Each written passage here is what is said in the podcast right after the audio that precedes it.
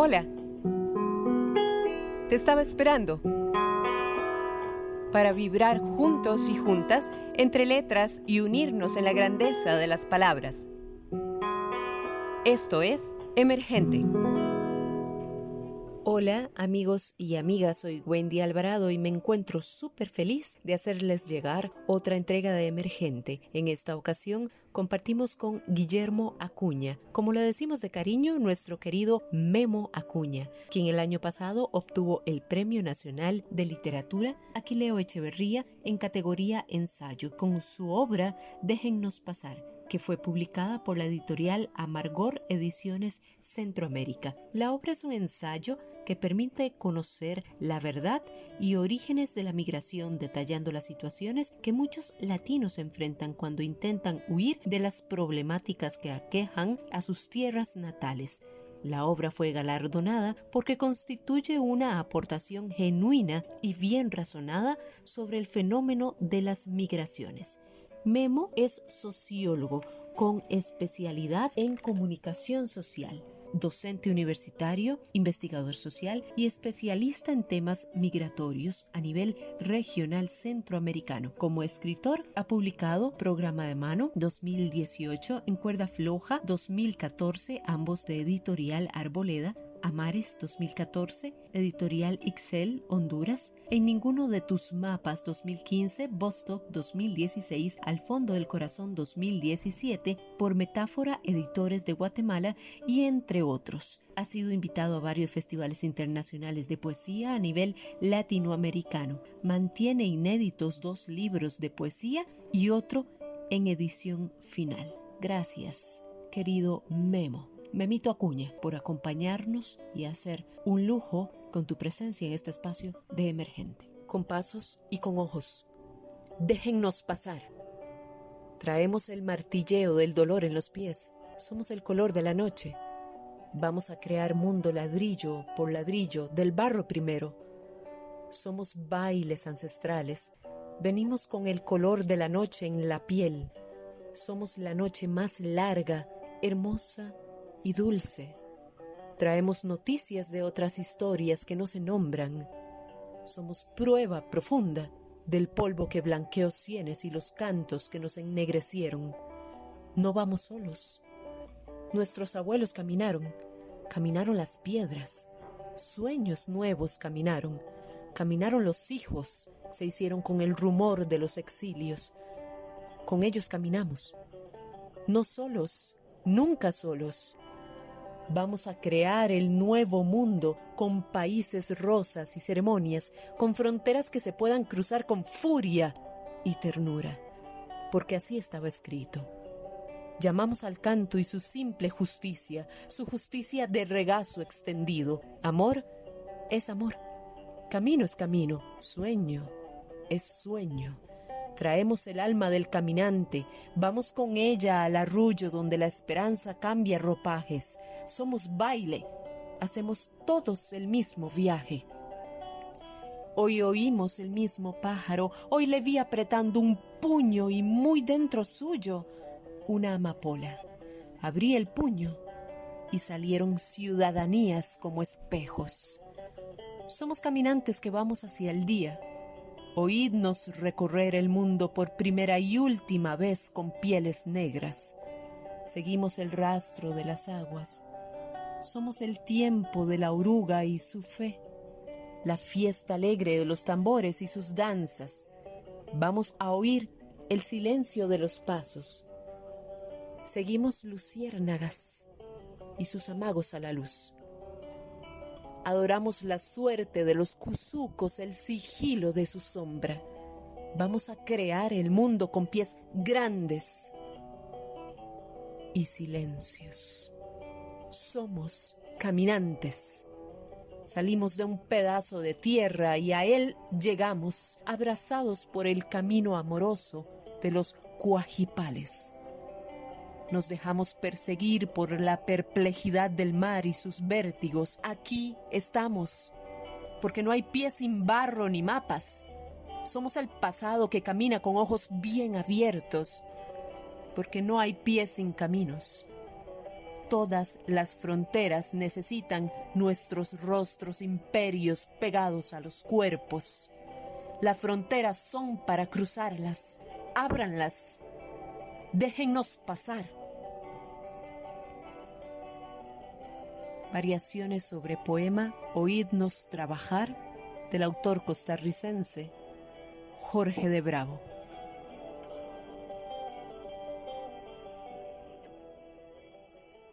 Hola, un saludo grande de parte de Francisco Murillo Realengo para toda la audiencia de el podcast emergente. El último adiós es la última canción del disco Música Profana y es una historia de, de migración. Es ese momento definitivo cuando la persona migrante decide pues irse en busca del destino inevitable, pues no le queda más que afrontar ese último abrazo, ese último beso y sin saber qué va a suceder luego.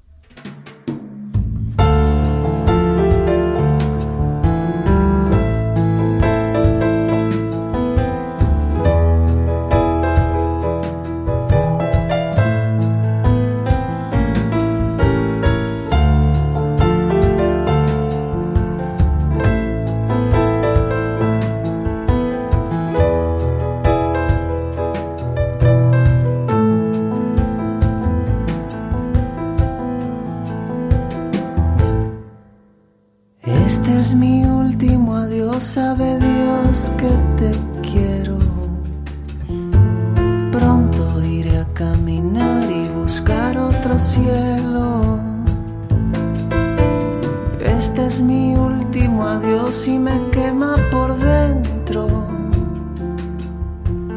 Debo salir a encontrar una patria en lo ajeno.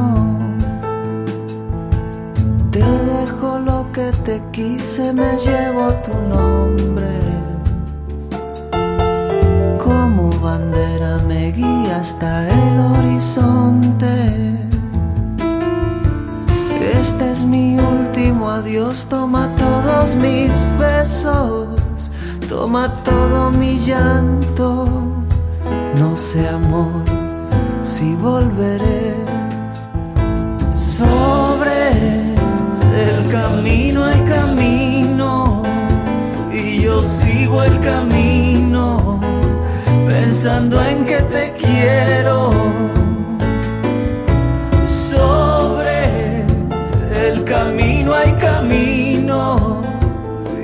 sigo el camino, pensando en que te quiero.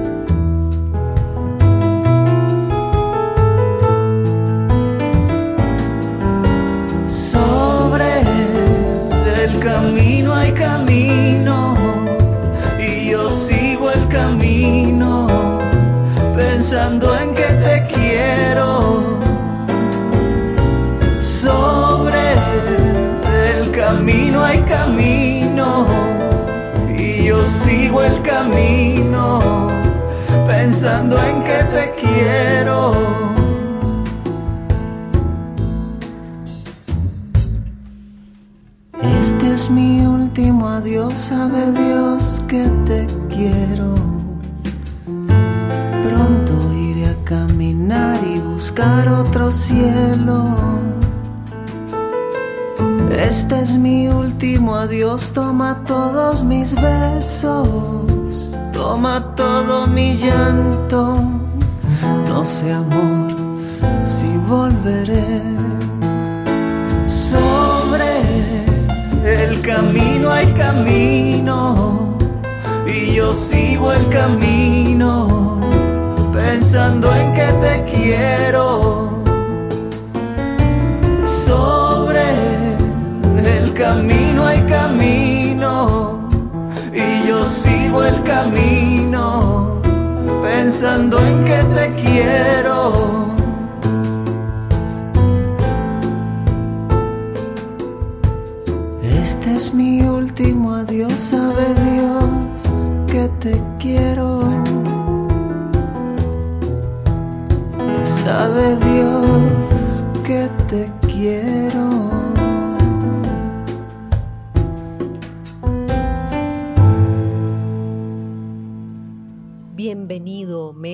Querido Memito, muchísimas gracias por querer compartir en este espacio emergente y primero que todo, muchas felicidades por recibir este premio tan destacado a tu ardua labor e invitarles de paso para que se sumerjan en este recorrido maravilloso. De una vez, Memo, quería preguntarte, después de escribir este ensayo, ¿consideras que mantener el significado en los diccionarios de la palabra extranjero daría pie para que actos como de discriminación, humillación, extorsión, se perpetúen en las personas que deciden movilizarse en busca de sus sueños, metas, protección y resguardo de sus vidas?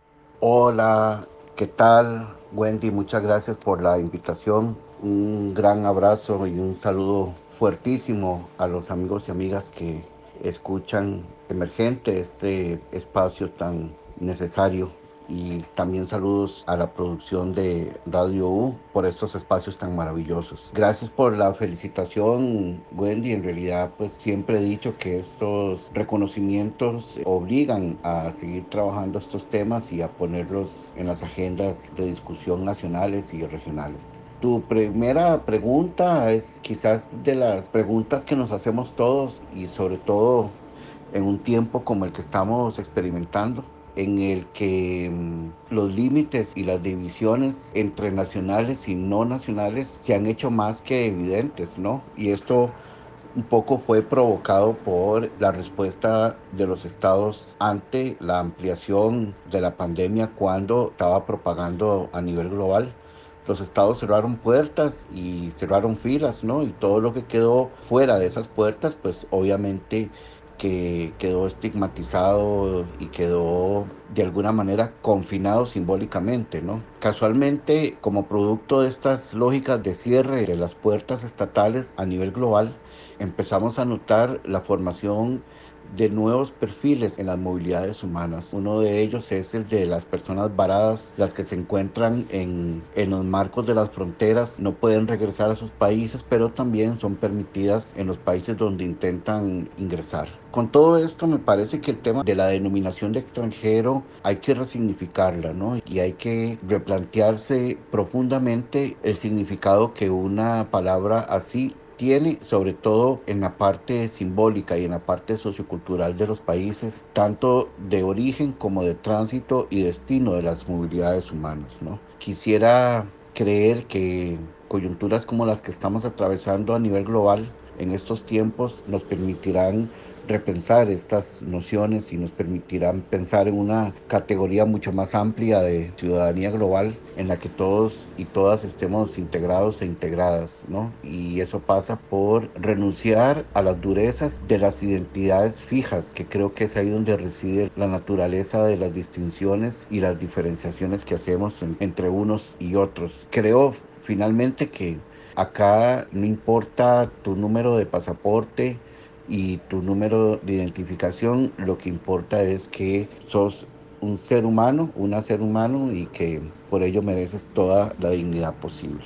Un saludo a mis amigos y amigas que escuchan Emergente. Mi nombre es Wilson Arroyo, soy cantautor y quiero enviarles un caluroso saludo y presentarles esta canción que se llama Tractorcito de Frontera una canción que habla sobre el tráfico de personas en la zona norte de nuestro país, especialmente el Cantón de los Chiles, donde se trae personas de nuestro hermano país Nicaragua para ser explotados laboralmente, no pagarles sus garantías sociales de ley y además pagarles salarios bajísimos y mantenerlos en formas de vida infrahumana. Ojalá que esta canción sirva para hacer conciencia y que en un futuro sea solamente un recuerdo de un mal momento y de una mala forma de vivir la economía de nuestro país. Por ese cambio y por esa esperanza en que la humanidad puede caminar hacia un mejor destino,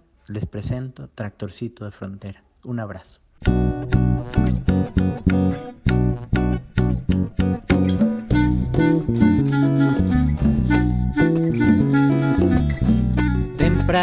Sube vacío, el tractorcito cruza fronteras. Bien cargadito de obreros baja que se dirigen a las piñeras.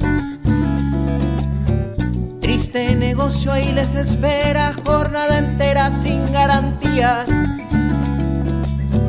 Como si las leyes no existieran para los pobres que hay en la tierra.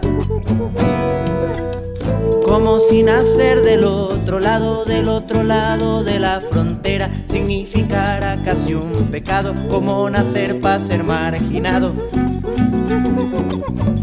Como si nacer del otro lado, del otro lado de la frontera significara casi un pecado, como nacer para ser explotado. Como nacer para ser explotado como nacer para ser explotado.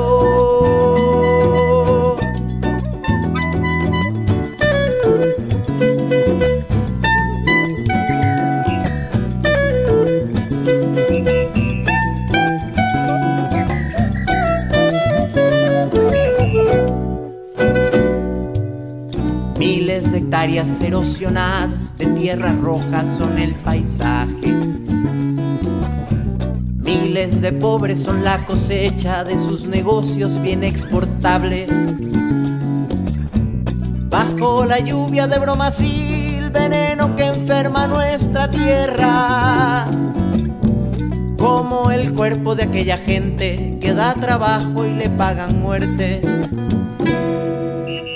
como si nacer en esa tierra fuera igual que ser condenado a la tragedia de la miseria del tractorcito trafica esclavos. Y ahí bajo el sol la jornada pasa y así los dueños llenan sus arcas y todo sigue como si nada, como si nada de esto pasara. Como si nada de esto pasara como si nada de esto pasara.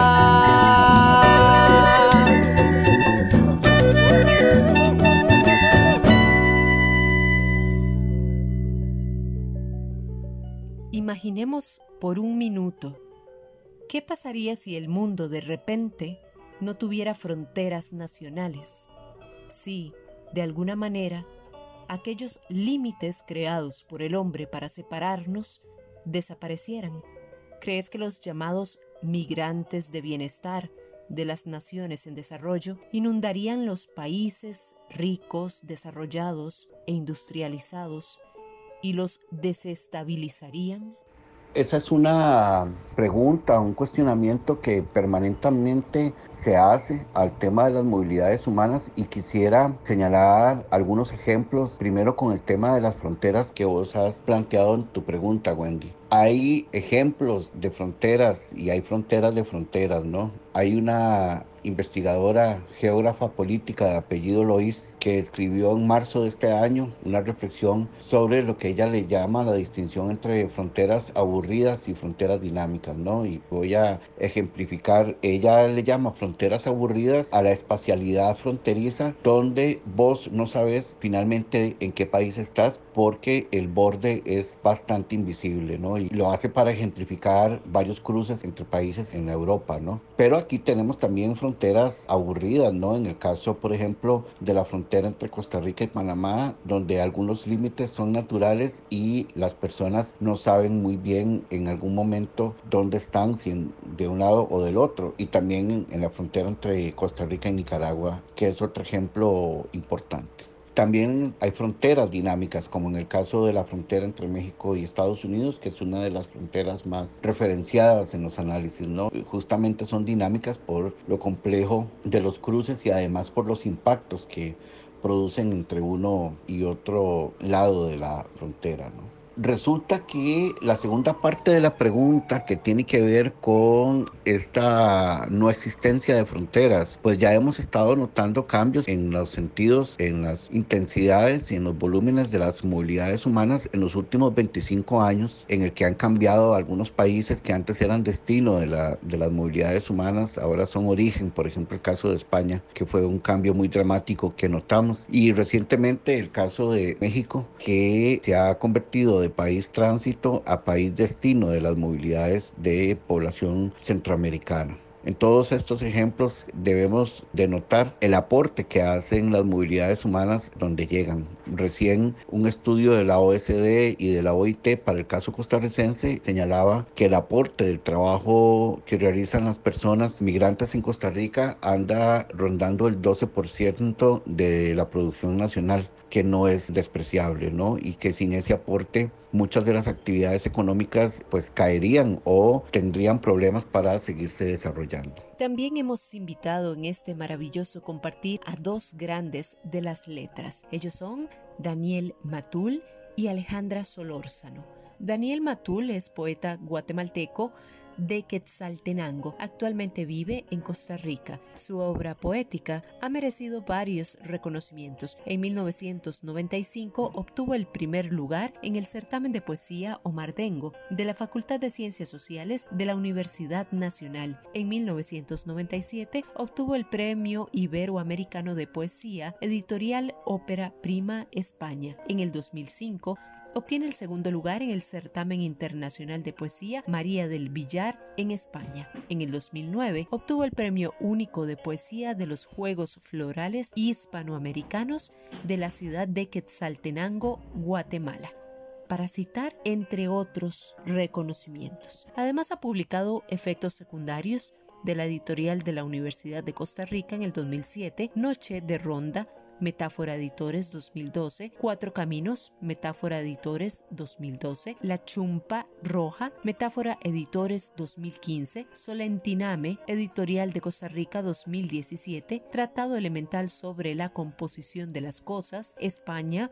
2019, Litamorfosis y actualmente se desempeña como profesor universitario en Costa Rica. Hola Daniel, muchísimas gracias por estar aquí y querer ser parte de esta hermosa tertulia. Daniel, pensamos demasiado, sentimos muy poco, así es como se va perdiendo el sentido de humanidad. ¿Por qué consideras que es un desafío plantear en este ensayo que recuperar el sentido del ser radica en ser parte de un conglomerado que se desplaza, que se moviliza? La movilidad siempre se hace indispensable cuando lo que uno acostumbra es preparar siempre eso que llamamos equipaje. La movilidad entonces es una mano que nos acaricia, que nos escribe cartas. Es como una canción que nunca dejamos de escuchar a lo largo del camino. Moverse es renunciar a tener casa, amigos, un pedacito de tierra a donde asentarse y sentirse parte. Moverse es olvidar que un día fuimos vecinos de alguien. Moverse en esta región es siempre olvidar el número de pasaporte, de dónde es uno cuando siempre se está de viaje en qué momento se echan raíces o se deja sembrado algo cuando el camino es tan largo. Quizá, como nos dice Guillermo en su libro, cuando uno se mueve, busca sus raíces en la orilla de los caminos. Quien se mueve a lo largo del camino no tiene ángeles, seguro de vida o una iglesia cerca, no tiene una oficina donde ir a quejarse. Quien peregrina sabe que no puede hacer nada salvo seguir, seguir el camino. Quien peregrina no puede detenerse, no sabe abandonar el camino, si tiene dinero, compra zapatos para seguir andando. Quien peregrina solo sabe hacer oficios temporales, pasajeros, tareas que no le impidan alejarse de su ruta. Quizá un día volvamos, quizá un día se vuelve, pero que no esperen nada de quienes se marchan. Quizá al final de la vida y al final del libro que nos presenta Guillermo, sean, como dice Cuco Sánchez en una canción, si todo el mundo Salimos de la nada y a la nada, por Dios que volveremos, me río del mundo, que al fin ni Él es eterno, por esta vida no más, no más pasamos. Hija de Rosa María Castillo y Luis Enrique Solórzano, ambos guatemaltecos migrantes por exilio político en la segunda mitad de los años 70 en Costa Rica. Alejandra Solórzano Nace en Costa Rica y vive en el país hasta los cuatro años. Luego migra con su familia a Nicaragua.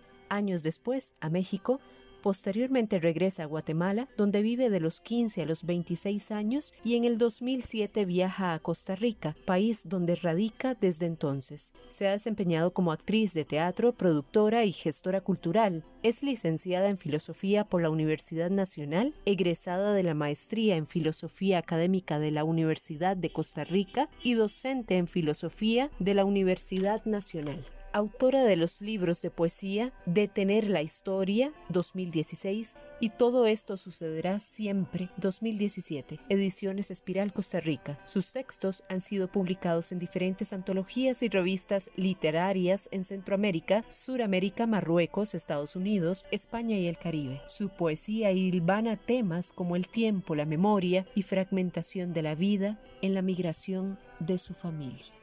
Bienvenida y las gracias profundas por ser parte de este maravilloso encuentro. Alejandra, ¿de qué forma crees que este ensayo pueda trascender desde las subjetividades a la realidad del otro y sobre todo a ese otro que se niega a hacerlo? ¿Cómo fundar mediante la poesía, la escritura, una realidad crítica que nos permita sensibilizarnos para convertirnos en todos y dejar de ser Nadie es.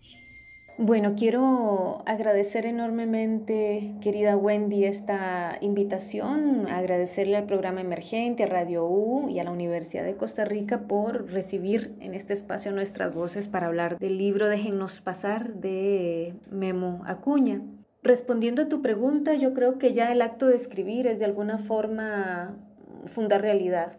El libro de Guillermo Acuña nos ofrenda su vivencia como observador, como activista, como un activista académico, como un ser humano y también como migrante por la poesía y, por el pensamiento. Y para mí su libro nos traslada a esa realidad desconocida para muchos y para muchas a través de una escritura crítica, sensible, como lo manifestas en tu pregunta, nos traslada sus vivencias, los testimonios de los migrantes y un tejido un tejido de pensamiento que es al mismo tiempo poesía, ¿no? Y que lo encontramos en su libro.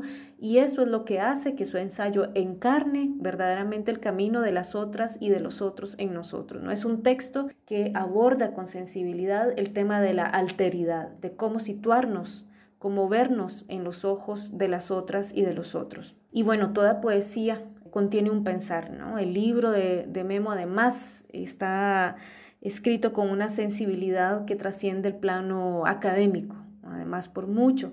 Y eh, esto me hace recordar esta frase más bien de Aníbal Quijano del pienso donde soy. Para mí el libro, déjennos pasar, es escribo donde soy. Esta reflexión es la que a mi juicio teje esta problemática, ¿verdad? De, escribir sobre lo que se está viviendo, escribir sobre los caminos, escribir sobre las personas que no tienen voz o que han sido invisibilizadas por el presente, por los gobiernos, por los estados, por los medios de comunicación. Pienso que su libro ya trasciende subjetividades. Memo está haciendo memoria histórica de nuestra contemporaneidad y la forma de trascender estas subjetividades es mediante una postura crítica, sensible y el libro es la materialización de ello. Además, creo que una forma muy importante de trascender esas subjetividades hacia las otras y los otros es el esfuerzo que se está haciendo en este espacio. Como se han hecho ya, ¿verdad? El libro de Memo ha caminado bastante por toda Centroamérica y otros países y creo que este es un gran ejemplo de cómo sumar esfuerzos para que el libro siga siendo alumbrado, continúe y siga recorriendo caminos, espacios, voces, personas para seguir dignificando la vida y los aportes de nuestras hermanas y hermanos migrantes. Pues muchísimas gracias por la invitación. Deseo que todas las personas tengan la posibilidad de encontrarse con Déjennos pasar. Muchas gracias. Muero por volver es una canción que escribí pensando en un amigo del barrio de mi infancia que se fue para Estados Unidos. Luego él me contó pues las soledades y cuánto extrañaba aquellas pequeñas cosas de qué lugar donde, donde crecimos. Y pues eso es básicamente lo que relata esta canción, Muero por volver. Allá está el amor de mi vida. Tengo toda esperanza de volver Allá está el amor de mi vida. Tengo toda esperanza de volver. Yo sé que una mañana todo cambiará. Yo sé que una mañana todo cambiará.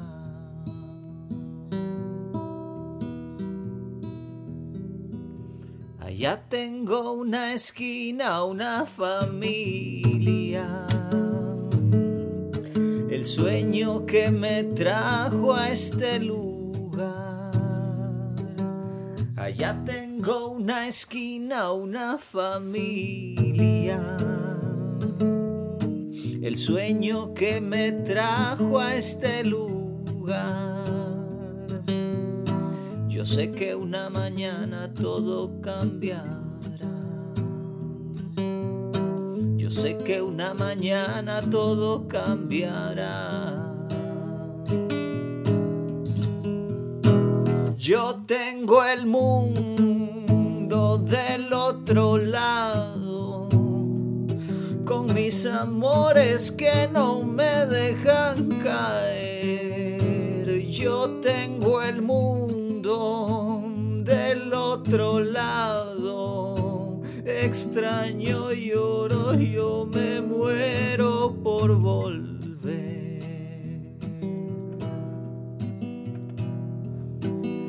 Volverte a ver, niña de mis ojos.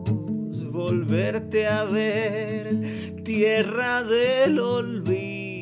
Volverte a ver volverte a ver, volverte a contemplar luna de mi calle,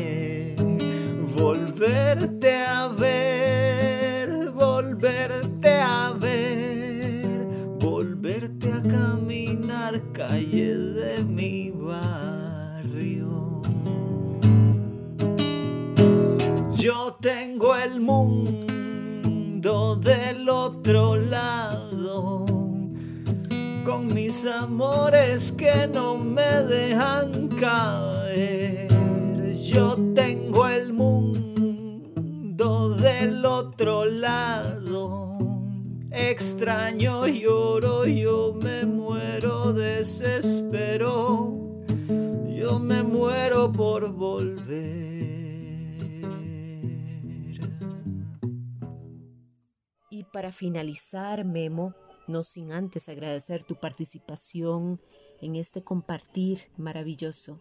Una visión de mancomunidad mundial podría considerarse solo una utopía ingenua o, por el contrario, y a modo de ejemplo, tomando como un factor importante a considerar, claro que entre muchos otros importantes, la pobreza en específico podría combatirse a un nivel verdaderamente global por primera vez, promoviendo un programa global intrépido para lograr la equidad social?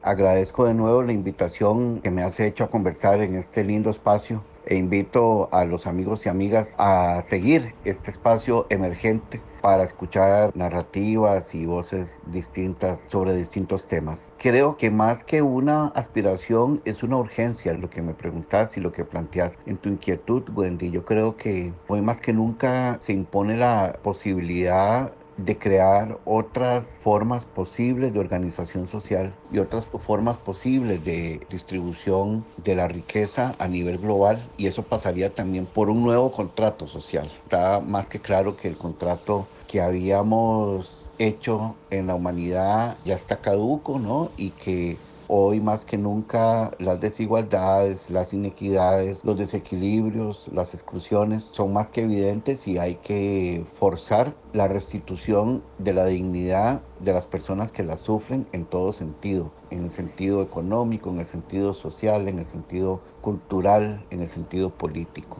No es descabellado pensar en una comunidad global desde otras narrativas posibles como la solidaridad, por ejemplo, me parece que se pueden ganar muchos espacios y pueden ser espacios de aprehensión y de reconocimiento, de volvernos a conocer, de volvernos a mirar. El arte de mirar ahora es hoy más que nunca una necesidad mirarnos y reconocernos en toda esa amplia diversidad. Por eso es que quienes andamos trabajando estos temas de las movilidades humanas, por encima de todo siempre hemos planteado que ante todo de lo que nosotros siempre hablamos son de personas y no de categorías. Esa es una máxima y debe de ser también un logro a conseguir por las actuales generaciones, ¿no? Creo que hay un me parece un principio y es que las generaciones actuales tendrían mayor apertura a, reconocer estas nuevas realidades, estos nuevos espacios y a convivir, que también me parece que es otra posibilidad, la convivencia, cómo hacerla efectiva y cómo hacerla posible en el marco de tanta